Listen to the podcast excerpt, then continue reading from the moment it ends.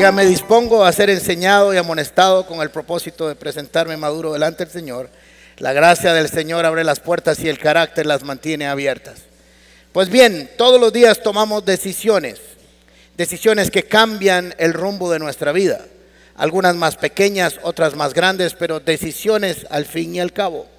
Dicen los expertos que tomamos unas 2.500 decisiones diarias, unas de mayor trascendencia y otras de menor trascendencia.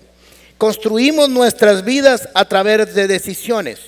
Su futuro, su hoy, su mañana está construido a través de decisiones. Cada decisión que usted toma impacta su vida, impacta la vida de los demás. Así que es importante construir nuestras decisiones de manera correcta y adecuada. Así que construimos y tomamos nuestras decisiones de tres fuentes principalmente de nuestro interior, de lo que está en nosotros, de nuestra historia, de nuestros traumas, de nuestras victorias, de la información que tenemos. Ahí tomamos un poco. Después tomamos factores sensoriales, lo que nos rodea, lo que nos está pasando, las noticias, lo que estamos viviendo en el momento, lo que tocamos, lo que olemos, lo que percibimos. Y por último, como cristianos, nosotros deberíamos de construir nuestras decisiones en, basadas en la palabra de Dios, en las promesas de Dios, en la verdad de Dios. Así que tomamos de esos tres elementos y construimos nuestras decisiones. Ahora, cuando usted toma una decisión, habla de lo que hay en su corazón. Cuando usted toma una decisión, podemos discernir a lo lejos cuáles son sus principios, sus valores y su fe y su estado emocional. De esas tres fuentes usted se supone que tomó y construyó una decisión. Así que nuestras decisiones hablan de lo que hay en nuestro corazón y de cómo procesamos la información correctamente. Es un privilegio, yo creo que es natural en nosotros tomar decisiones, pero se nos ha olvidado que es un privilegio que Dios nos dio de tomar nuestras propias decisiones. Sean buenas o sean malas, hay que tomar decisión. Por ejemplo, cada uno en el mundo toma decisiones relacionadas con otros, pero con factores diferentes o consecuencias diferentes. La gacela en el África se despierta en la mañana y dice, tengo que ir a comer, pero mientras como, tengo que ser más rápido que el león para no ser su desayuno. El león se levanta en la mañana y dice, voy a desayunar, pero tengo que ser más rápido que la gacela o no como. Los dos están relacionados en su decisión, pero los afecta de manera diferente. Pero hay que tomar una decisión. Así que tenemos que entender que es un privilegio, pero también que es una responsabilidad. Y creo que a veces no hacemos los procesos mentales y espirituales correctos para tomar buenas decisiones. De hecho, estamos aquí porque tomamos una decisión hoy en la mañana. Decidimos levantarnos, bañarnos, espero que venga bañado o el de la par se dará cuenta. Venimos, desayunamos unos más, otros menos, pero tomamos una decisión. Hoy voy a ir a la iglesia. Pero no analizamos para qué venimos a la iglesia, qué queremos hacer en la iglesia y cómo queremos salir de ahí. No hacemos toda la evaluación, solo decimos voy a ir. Ahora cada uno vendrá con un propósito y con una necesidad diferente, pero nuestras decisiones son importantes. Tenemos que aprender a tomar decisiones. La Biblia nos enseña a tomar decisiones correctas. ¿Cómo? Dándonos la información que viene de Dios para que la, decisión que tomemos la basemos en la información que Él nos ha dado, porque si nos basamos en lo que está aquí muchas veces que no necesariamente es lo correcto. Y si nos basamos en lo sensorial, no necesariamente es lo correcto. Entonces tomamos nuestras decisiones en lo que nunca cambia, en lo que es eterno. Cuando tomamos decisiones basadas en las escrituras, en las escrituras, en lo que Dios dice, hay una garantía absoluta de Dios que saldrá bien. No tal vez como nosotros esperamos, pero que saldrá bien, que son dos cosas diferentes. Proverbios capítulo 19, versículo 3. La gente arruina su vida por su propia necedad y después se enoja con Dios. Por dicha que en esta iglesia no hay nadie así, eso es en otro lugar. Eso es en otra iglesia. Voy a leerlo en la Biblia, palabra de Dios para todos.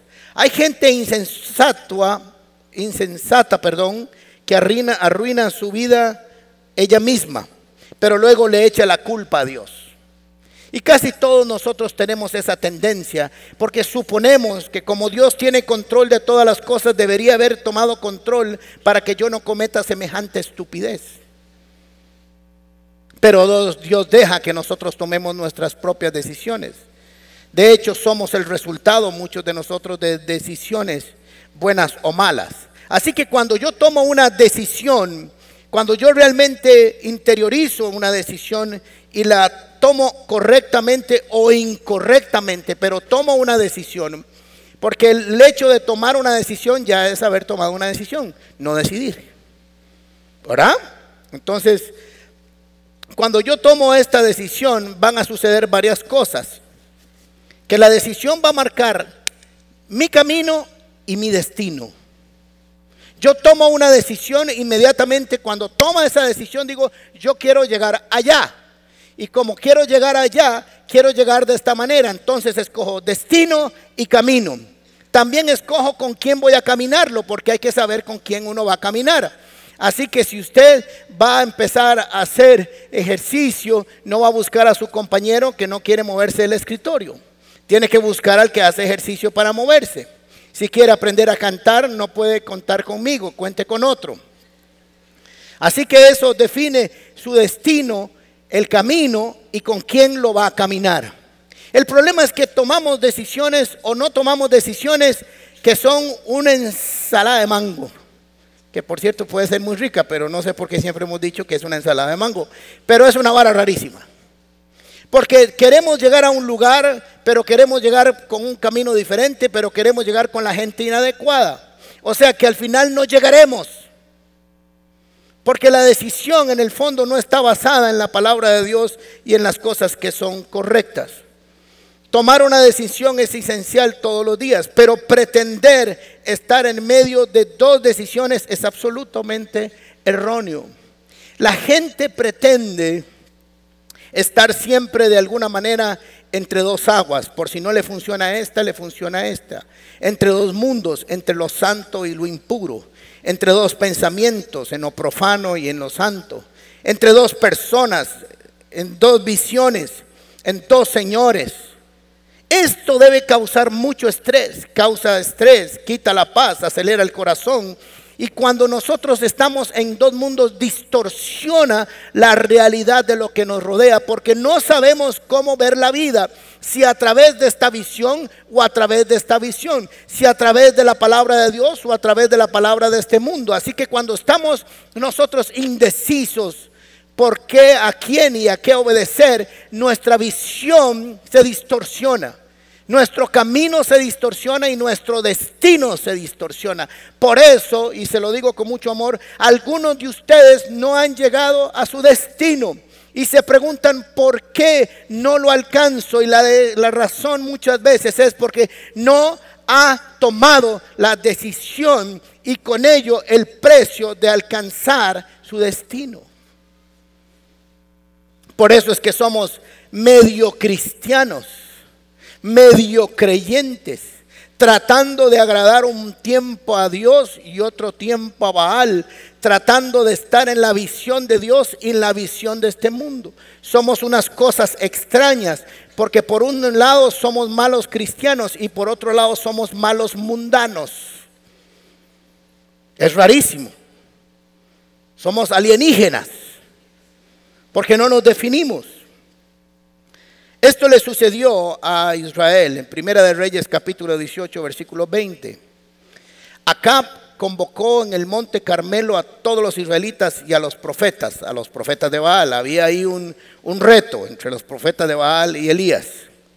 Elías se presentó ante el pueblo y dijo, ¿hasta cuándo van a seguir? Van a seguir indecisos.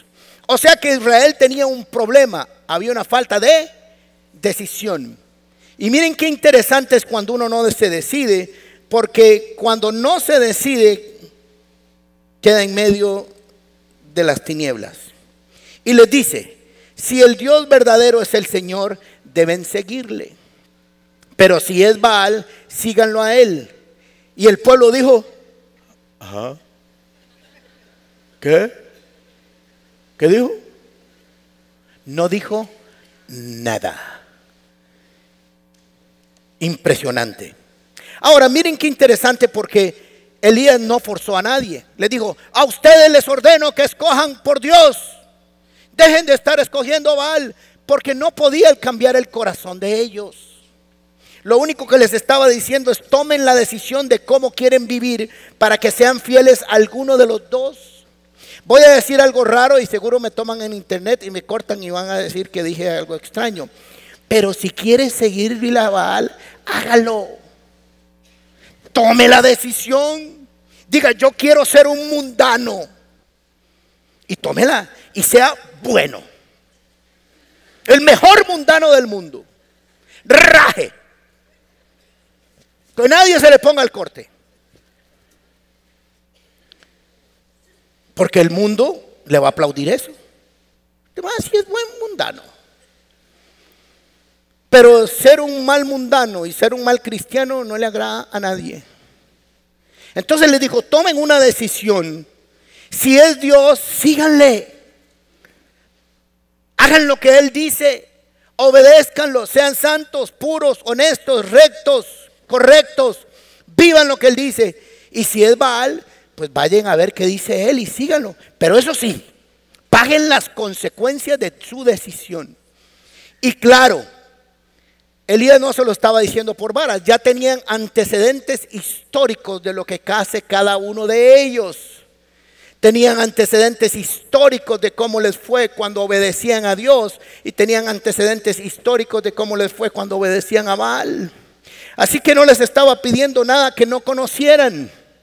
Yo no les estoy diciendo nada que ustedes no conozcan. De hecho, algunos conocen a alguien o algunos se han visto en el espejo fluctuantes, inseguros, ambiguos acerca de su fe. Tienen un lenguaje espiritual, pero tienen una conducta mundana. Algunos de ustedes dijeron, ¿para qué vine hoy? Este no era mi día. Así que dije anteriormente que las decisiones hablan de nuestra fe, de nuestros principios, de valores y valores, de nuestro estado emocional y nuestro estado espiritual. Mire, hay gente que uno ve tomar decisiones y perdóneme la expresión, pero dice, ¿qué clase de bestia?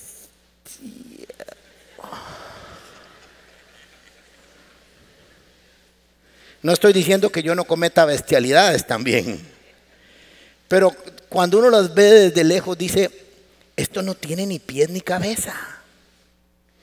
Porque posiblemente algo que no tiene ni pie ni cabeza es porque no tiene un fundamento de dónde tomarse. Cuando tomas una decisión, quiero que apunte esto en su mente. Inmediatamente usted tiene, está escogiendo de parte de quién está. Usted toma una decisión ahora. Inmediatamente usted puede, o yo puedo, o el que está a la par puede sacar una conclusión de parte de quién está usted si del diablo o de Dios. Lo otro es que nos va a decir a dónde vas a llegar o a dónde quieres llegar. Y como lo dije anteriormente, va a definir cuál es el camino que vas a escoger y lo que esperas de la vida. No se puede esperar, oiga, no pueden esperar, ni yo puedo esperar, ni usted, esperar bendiciones con actos de maldición. No se puede. Ahora, a algunos no les ha llegado su momento porque el amor de Dios persiste para convencerlo, pero hay un límite donde Dios deja que cada uno de nosotros apechugue sus propias decisiones y el resultado de ellas. Lucas capítulo 11, versículo 23. El que no está de mi parte está contra mí, y el que está y el que conmigo no recoge esparce o desparrama. Vamos a ver cómo lo digo para que suene bonito. No, no, no, lo voy a decir como viene. Hay algunos que solo desparraman. Usted dice ahí, por favor, que no venga fulano. Se despeinó Tere. Su forma de hablar, su forma de conducirse, lo que hace, cómo lo hace usted dice, no colabora. Eso es como cuando la mamá está cocinando o el papá está haciendo mecánica y llega el niño de tres años y dice, ¿le ayudo, mami? no. Pero la buena mamá le dice, tome, agarre esta masita que está aquí, la harina, y dice, no, no, yo quiero esta. Y la harina por todo lado, y las herramientas por todo lado, pero bueno, había que enseñarles. Mire, si no tomamos las decisiones correctas, usted mismo, en lugar de recoger, desparrama su vida en pedazos mientras camina. Usted mismo. Después hay que ir a recoger los pedazos. Pero culpan a Dios. ¿Por qué Dios no me habló? ¿Por qué Dios no hizo como eh, con Baal y me atravesó un burro?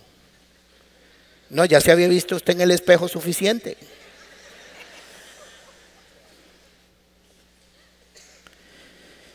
Aprendemos las cosas, pero tenemos que desaprender. Me encantó quienes estuvieron la semana pasada con Carolyn Leaf. Aprendió bien de mí ella, ¿verdad?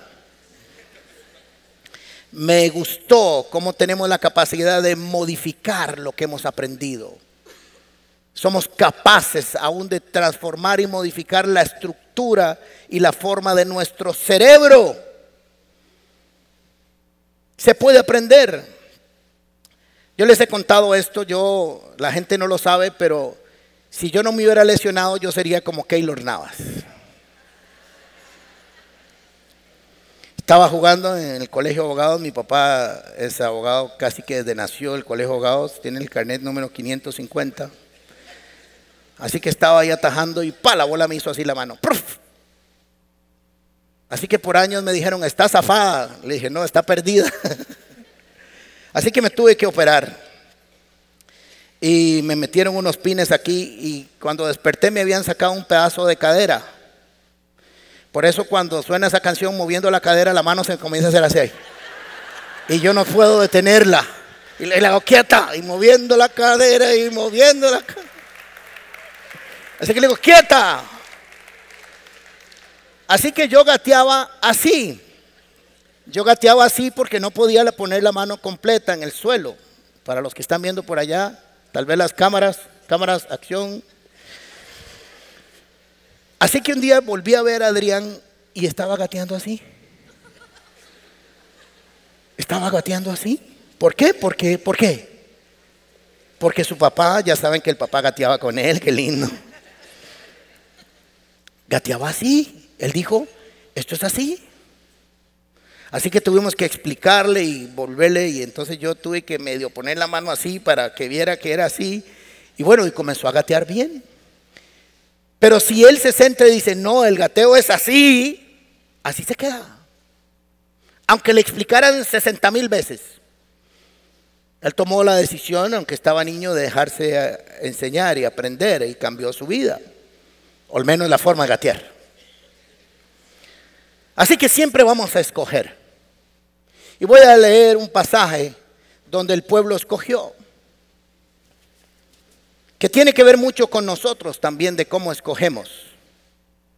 Lucas capítulo 23, versículos 12 al 25, voy a leerlo rápidamente porque es muy largo. Anteriormente, Herodes y Pilato no se llevaban muy bien, pero ese mismo día se hicieron amigos. Qué increíble, hasta en el juicio de Jesús, un par de ratas de esos se hicieron amiguísimos. Eran las lacras del mundo y se odiaban y aún Jesús los unió en su juicio. Qué bien, ¿verdad? Pilato entonces reunió a los jefes de los sacerdotes y a los gobernantes y al pueblo y les dijo, ustedes me trajeron a este hombre acusado de fomentar la rebelión entre el pueblo. Pero resulta que lo, que, que lo he interrogado delante de ustedes sin encontrar que sea culpable de lo que ustedes lo acusan. Y es claro que tampoco Herodes lo ha juzgado culpable, puesto que no lo devolvió.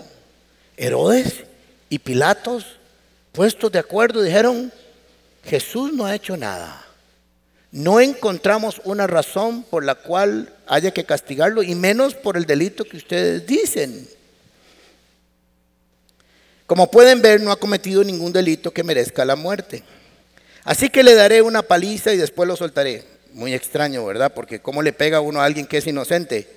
Pero él quería complacer al pueblo de alguna manera. Quería ser justo, quería ser justo porque sabía que no era culpable, pero sabía que el otro lado andaba buscando escarnio. Así que dijo, no lo voy a matar, pero lo voy a castigar. Así andamos nosotros muchas veces. Sabemos que no es, pero es, pero lo leamos un poquito, pero como que viene y como que no viene y como que está y como que no está y como que soy cristiano y como que no soy y como que quiero que lo noten, pero no mucho. Aquí no hay nadie así tampoco.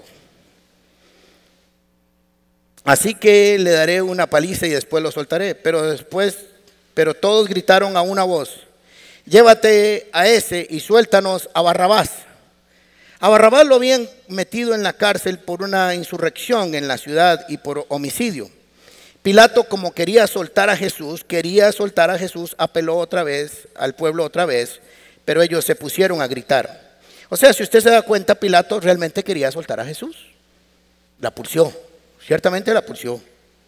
Crucifícalo, crucifícalo. Por tercera vez les habló, pero ¿Qué crimen ha cometido este hombre? No encuentro que él sea culpable de nada que merezca la pena de muerte. Así que le daré una paliza y después lo soltaré. Pero a voz en cuello todos siguieron insistiendo en lo que, que lo crucificara y con sus gritos se impusieron.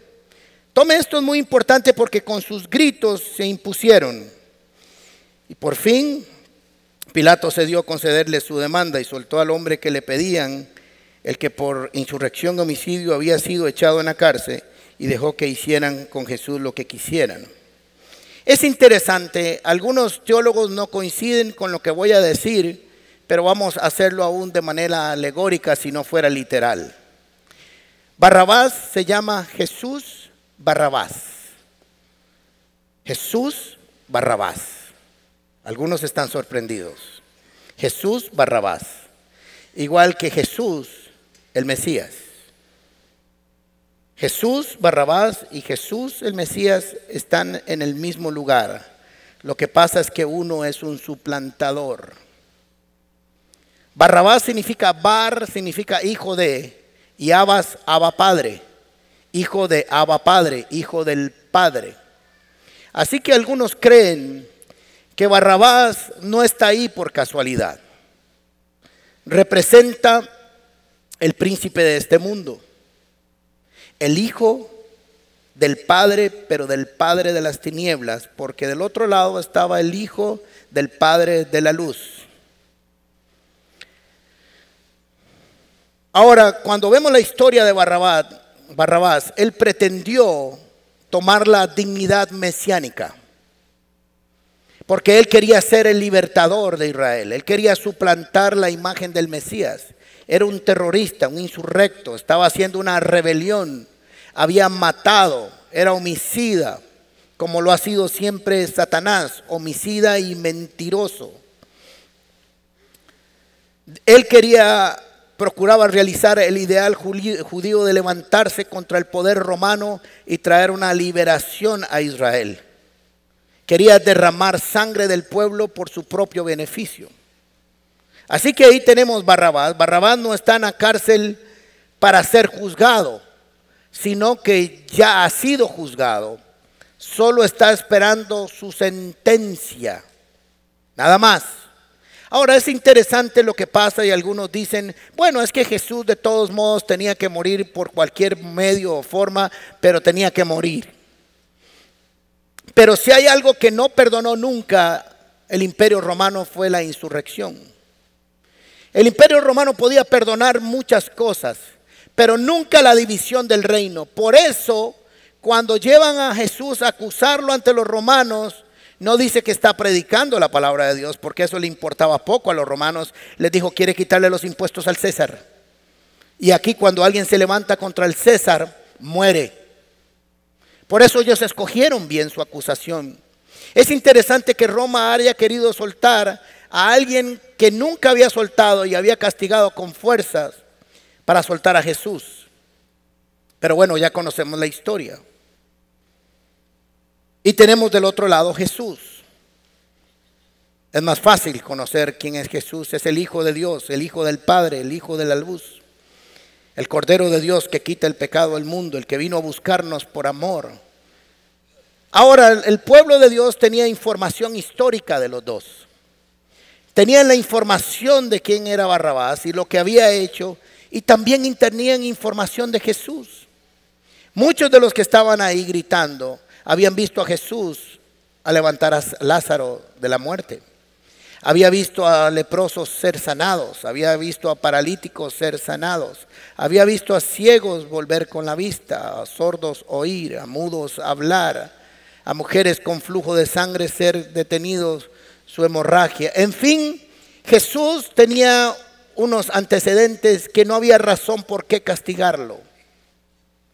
Muchos conocieron y oyeron el sermón del monte, no había nada malo en su sermón del monte. De hecho, aún la gente que no cree en Jesús, lo que cree es que Él no existió, pero si hubieran quedado sus enseñanzas, están de acuerdo que son buenas enseñanzas, son justas y buenas y nadie está contra ellas. Están en contra de que sea Dios, pero no que sus enseñanzas son malas. Así que Jesús tenía un proyecto de transformación diferente al de Barrabás.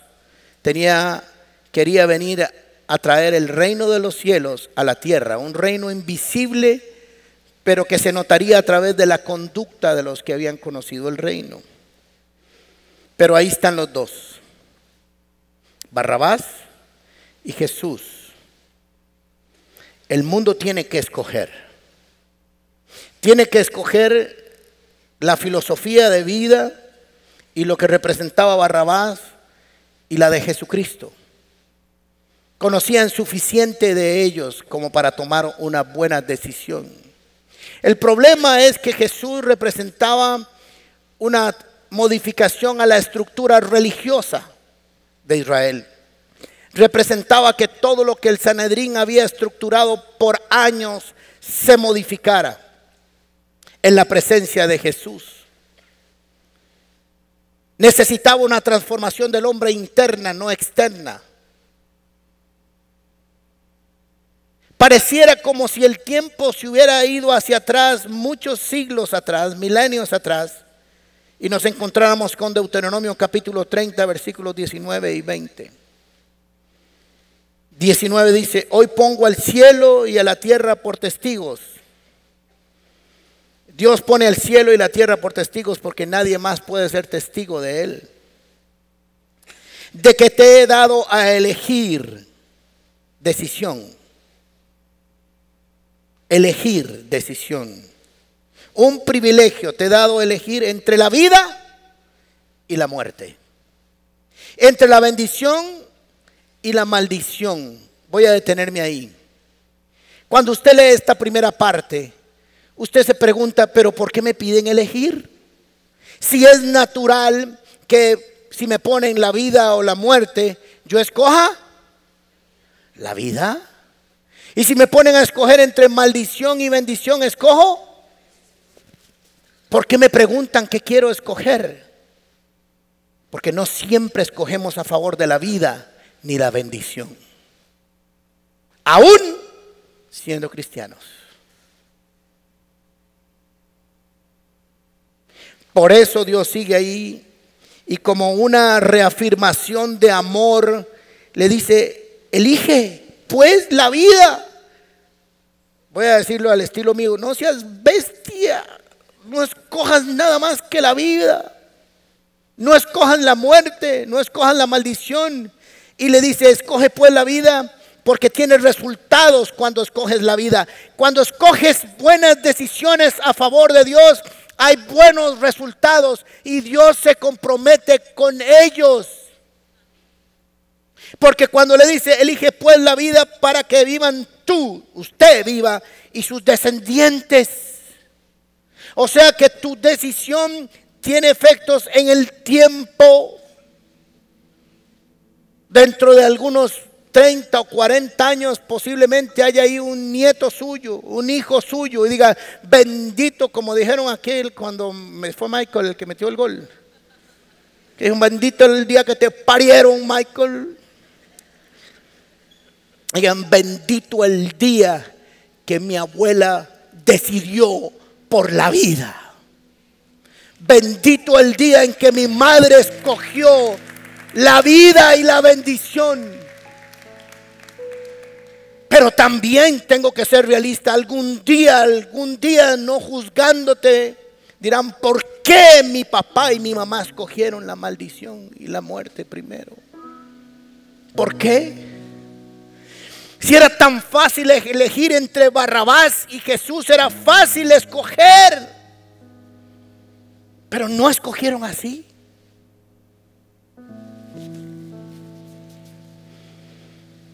Vivirás tú y tus descendientes. Ama al Señor tu Dios y obedécelo. Obedécelo, no solo lo amas, no solo es necesario que pongas en el Facebook, amo al Señor, qué lindo es. Eso no es suficiente. Y sé fiel a Él, porque el amor implica obediencia y fidelidad porque de Él depende la vida y por Él vivirás mucho tiempo en el territorio que juró dar a tus antepasados, Abraham, Isaac y Jacob. O sea, vivirás en tierra de bendición. Pero ¿por qué no te decides? ¿Por qué los cristianos no nos decidimos a escoger de una vez y para siempre quiénes queremos ser? Y te voy a decir por qué.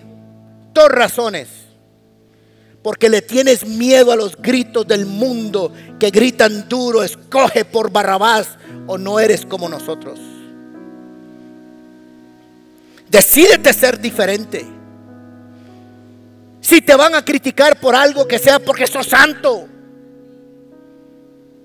Hay algunos cristianos que deberían decirle a la gente que no lo son, por favor, no se lo diga a nadie. Que es espía de la CIA que nadie lo note. Por favor, se lo pido. En este caso, calladito, bien bonito.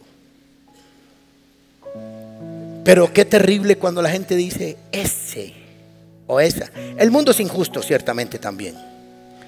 Pero ¿qué es lo que pasa? Que no hemos tomado la decisión y como no cambia, como no hemos tomado la decisión, entonces no cambia ni nuestro camino ni nuestro destino.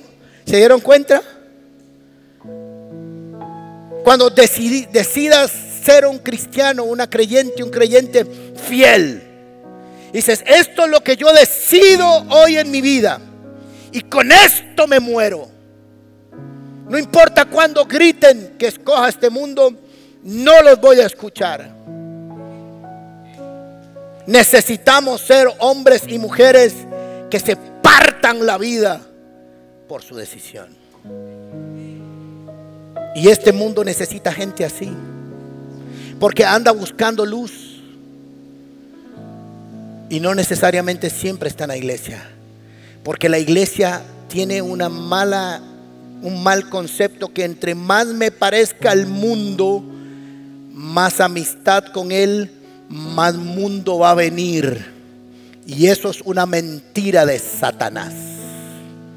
El mundo va a venir porque usted le demuestra que su estilo de vida es superior al de ellos. Convencido. Juan capítulo 6, versículo 17. Jesús había dicho, el que quiere venir en pos de mí, tome su cruz, nieguese a sí mismo y sígame. Y entonces los mismos discípulos comenzaron, qué duro es esta vaina. Qué feo, mae. Puedo echar unos tapis, no puedo fornicar, no puedo bailar apretado. Está feo esta vara. Cuando todo el mundo vaya en una dirección, yo tengo que ir por la otra. Cuando todo el mundo escoja Barrabás, yo tengo que escoger por Jesús. Está duro. Y no le estoy diciendo que no sea duro porque siempre buscamos la aprobación de la gente. Pero le voy a decir algo a usted. Cuando usted escoja la aprobación de la gente antes de la de Jesús, ya tomó una mala decisión. Empezando ahí. Porque cuando usted escoge por la gente va a tener que ir a satisfacer los deseos de la gente antes que los deseos de Dios. Así que como estaban en esa vara ahí de qué duro que es. Pedro, ¿usted qué? ¿Cómo va a hacer con esta vara? Y no sé, está jodida la cosa.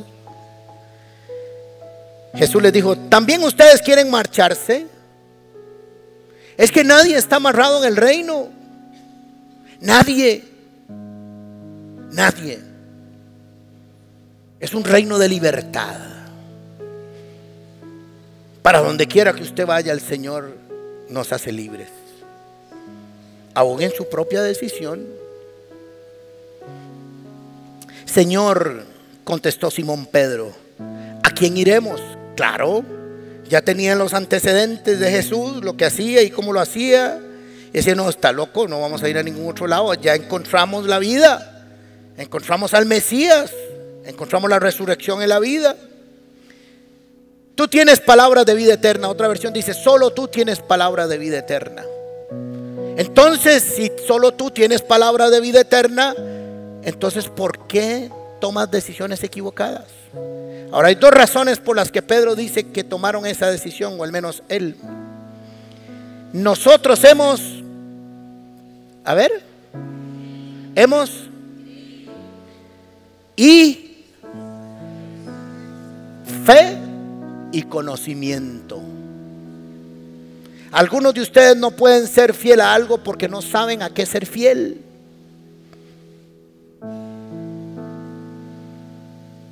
Tercera de Corintios capítulo 2 y van a buscarla.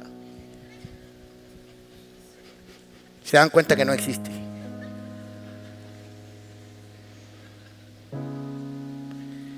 Como no hay conocimiento, la fe tampoco aumenta. Y cuando no hay conocimiento no sabe a qué ser fiel. No hay que ir a sacar ninguna maestría. Este sorompo se los está diciendo.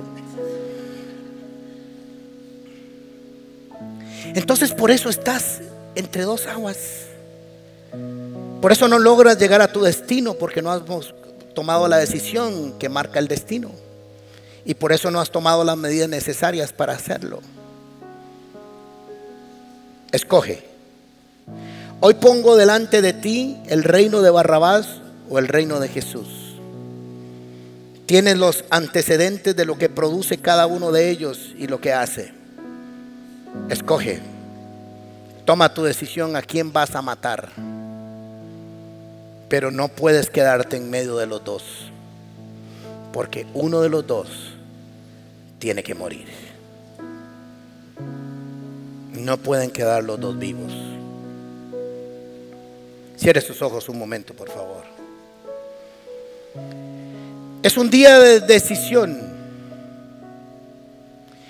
Porque con la decisión cambia tu destino, cambia tu camino y cambia la compañía.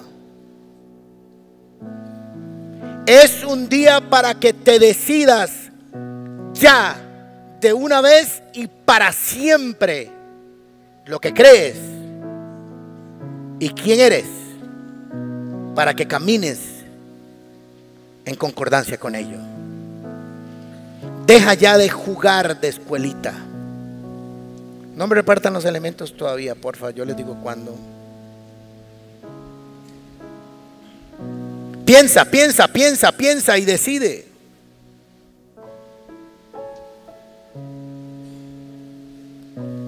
El Señor te dice hoy, escoge la vida. Es una recomendación, es una verdad bíblica, pero puede ser que no la quieras escoger.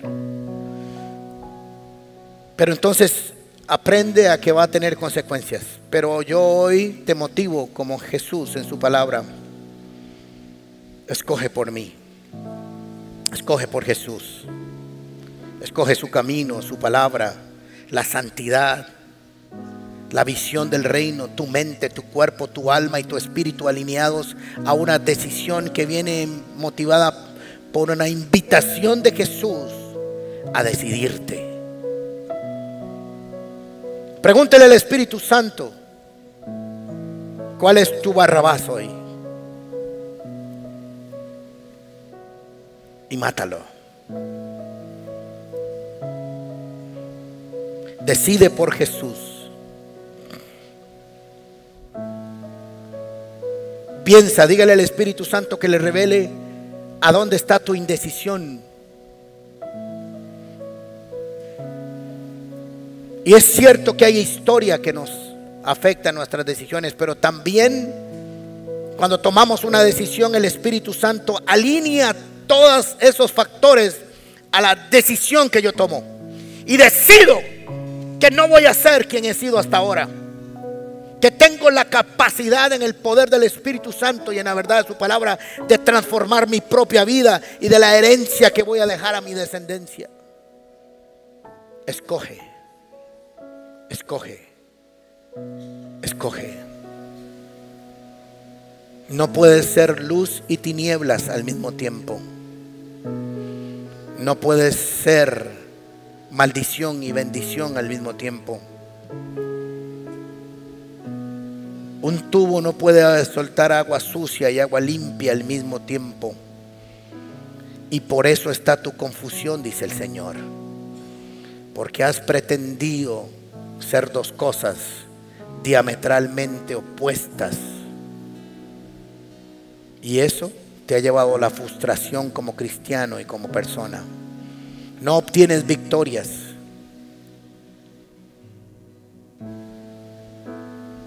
Puedes culpar a muchos otros, pero hoy no es un día de culpar a otros.